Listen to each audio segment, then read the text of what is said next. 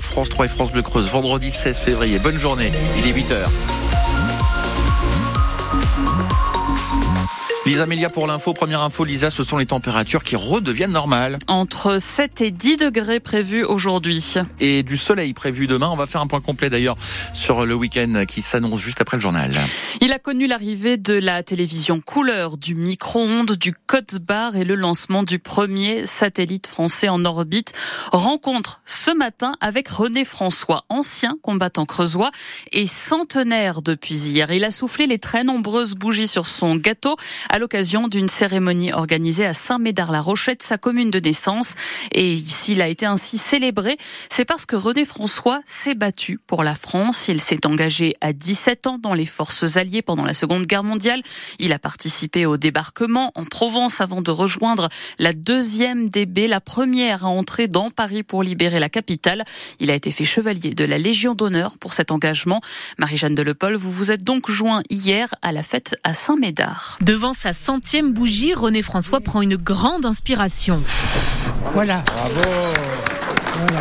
Merci. Merci, merci, merci. Et quand on lui demande qu'est-ce que ça fait d'avoir 100 ans Ça fait rien, quoi.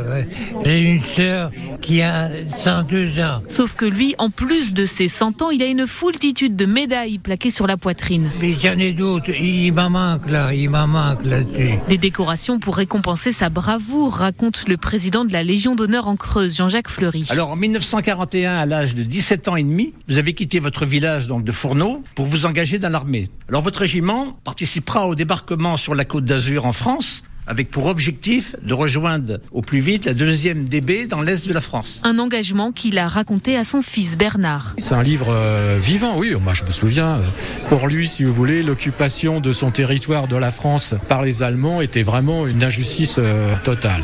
Il voulait prouver qu'il était capable de faire des choses. Il voulait s'affirmer. Mais son courage n'est pas sa seule qualité, sa belle-fille Nelly. C'est quelqu'un qui adore chanter. Il allait toujours visiter des gens dans les EHPAD et tout ça pour leur apporter un petit peu de bonheur, quoi. Méditerranée, aux îles d'or Et René François vit encore chez lui avec son fils et sa belle-fille. Nous parlons donc de centenaire ce matin avec vous. Est-ce que vous aimeriez atteindre cet âge-là? Est-ce que vous avez des personnes de 100 ans et plus dans votre entourage qui se portent encore bien? Racontez-nous au 05 55 52 37 38. La nationale 145 devrait rouvrir aujourd'hui. Après deux semaines de travaux pour effacer les traces du passage des agriculteurs, la deux fois de voie est quasiment remise en état. Il faut finir de remplacer les glissières de sécurité. Les agents de la DIRCO ont dû également refaire une partie du bitume, là où les agriculteurs ont fait brûler un feu pendant plusieurs jours. L'enrobé a été abîmé jusqu'à 30 cm de profondeur.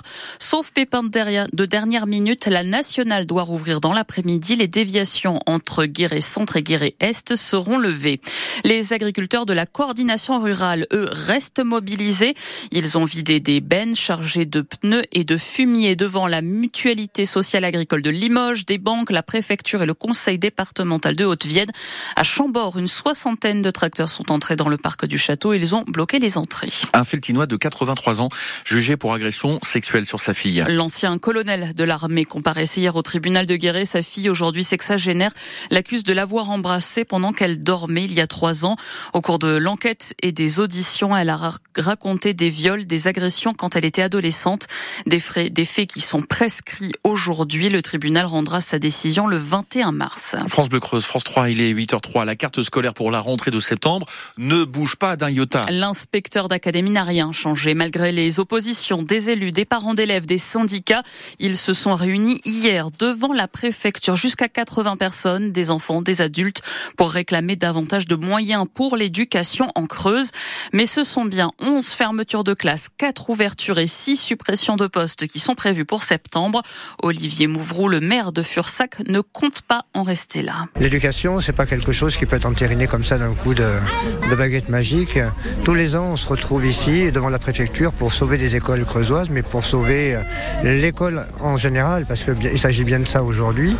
L'école, c'est pas euh, une arithmétique à appliquer comme ça bêtement. C'est aussi la prise en compte des besoins du territoire.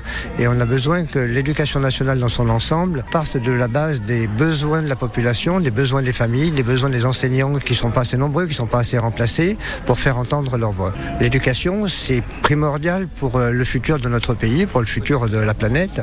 Euh, nous, on ira jusqu'au rectorat, on ira jusqu'au ministère s'il faut faire entendre une voix différente, mais on ne s'en tiendra pas là. L'inspection d'académie justifie ses choix par la baisse démographique. On attend 7134 élèves en primaire l'année prochaine, 99 de moins qu'en septembre dernier. Après le journal, nous recevons le directeur académique des services de l'éducation nationale, Dominique Terrien, est notre invité ce matin. Philippe Dacosta, le président national de la Croix-Rouge, est en visite en Creuse. Aujourd'hui, il rencontre des bénévoles cet après-midi à Guéret. L'Internet à très haute vitesse se déploie encore et toujours en Creuse. 3700 familles seront raccordables d'ici la fin du mois de mars, annonce Dorsal, le syndicat chargé de déployer la fibre optique dans notre département. Ce sera à Bellegarde en Marche, Saint-Sylvain-Bellegarde, Bourganeuf, Soubrebeau ou encore Cressa, Janaïa et Sardan. La liste complète est sur francebleu.fr. Il reste environ 10 000 lignes pour raccorder toute la Creuse, ce qui est prévu pour la fin de l'année. Décidément, on trouve toutes sortes de choses dans les maisons du Périgord. Après la découverte de dynamite dans un grenier, une famille de Ribérac a découvert une fiole remplie d'une fine poudre et portant l'inscription radium. Ils ont aussitôt alerté les autorités. Les analyses ont révélé que la fiole était bel et bien radioactive à un faible niveau. Heureusement, toute la famille a passé des examens qui sont pour l'instant rassurants. Quant à la fiole, ça fait sans doute un bon siècle qu'elle dort dans la maison, raconte Paul de Guibert, chef de l'autorité de sûreté nucléaire à Bordeaux. C'est une petite fiole qui contient euh, de la poudre qui est un sel de radium.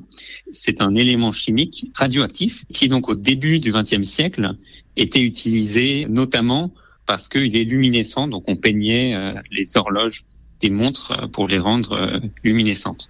Cette fiole, elle était faiblement radioactive, donc elle posait pas de risque pour la santé quand on était à distance. Le seul risque, c'est vraiment si on venait manipuler cette fiole.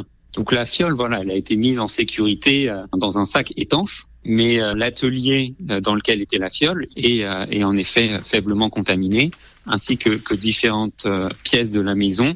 Et donc les locaux contaminés ont été condamnés par principe de précaution, encore une fois. Il n'y a aucun risque pour les autres habitants de la commune. La faible radioactivité est limitée à la maison.